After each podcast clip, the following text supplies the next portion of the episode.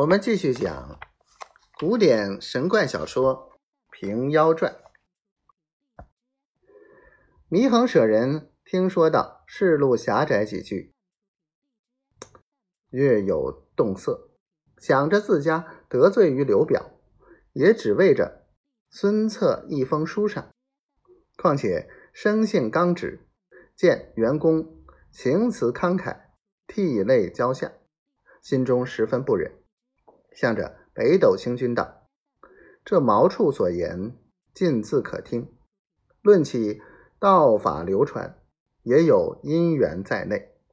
况是九天玄女娘娘的高地，有凡真君同在玉帝面前保奏，许他改过自新。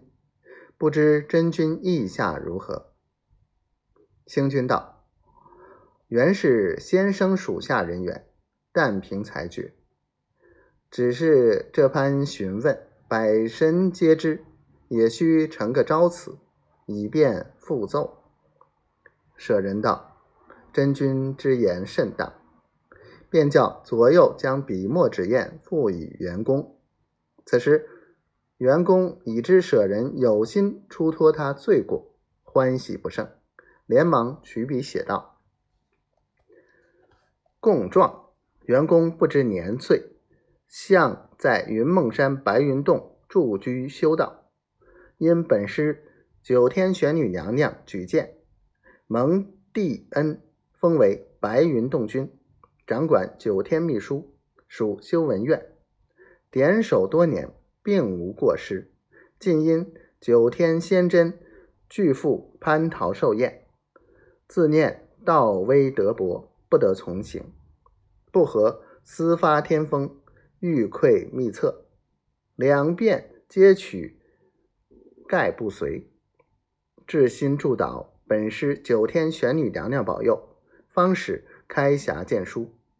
望意天上无私，欲作人寰不朽。则将策文捐于白云洞壁，缘法自信，专善难辞。然。皆好道之本心，并无丝毫邪念。倘蒙摄佑，情愿专心护法，不敢妄谢凡人。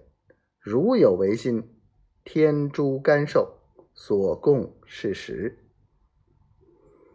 北斗星君看罢供招，笑道：“倒好说的，身上十分干净。”员工跳将起来说道：“我老袁不但身上干净。”心里也干净，说一是一，说二是二，不比他人言三语四。